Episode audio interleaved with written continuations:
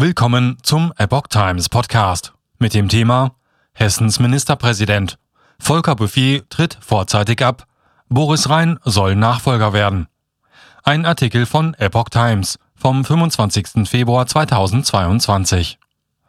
Der dienstälteste Ministerpräsident in Deutschland gibt sein Amt vorzeitig auf. Volker Bouffier wird sich im Frühsommer als Regierungschef zurückziehen. Überraschend kommt der Schritt aber nicht.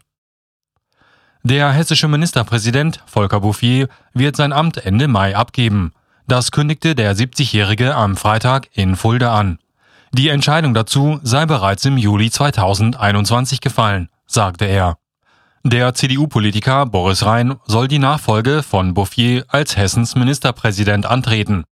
Rhein werde auch den Landesvorsitz der CDU übernehmen, teilte Bouffier mit. Rhein ist aktuell Präsident des Hessischen Landtags. Bouffier ist derzeit der dienstälteste Ministerpräsident in Deutschland. Seit fast zwölf Jahren führt er als Regierungschef die Landesregierung in Hessen an. Der 50-jährige Rhein war zwischen 2014 und 2019 Minister für Wirtschaft und Kunst. Davor war er vier Jahre Innenminister. Der Hessische Landtag wird voraussichtlich im Herbst 2023 neu gewählt. Derzeit regiert die CDU zusammen mit den Grünen.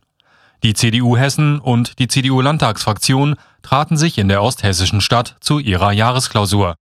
Auch Kultusminister Alexander Lorz hatte sein Interesse erklärt, für die Nachfolge von Bouffier zu kandidieren, sollte dieser vorzeitig aufhören.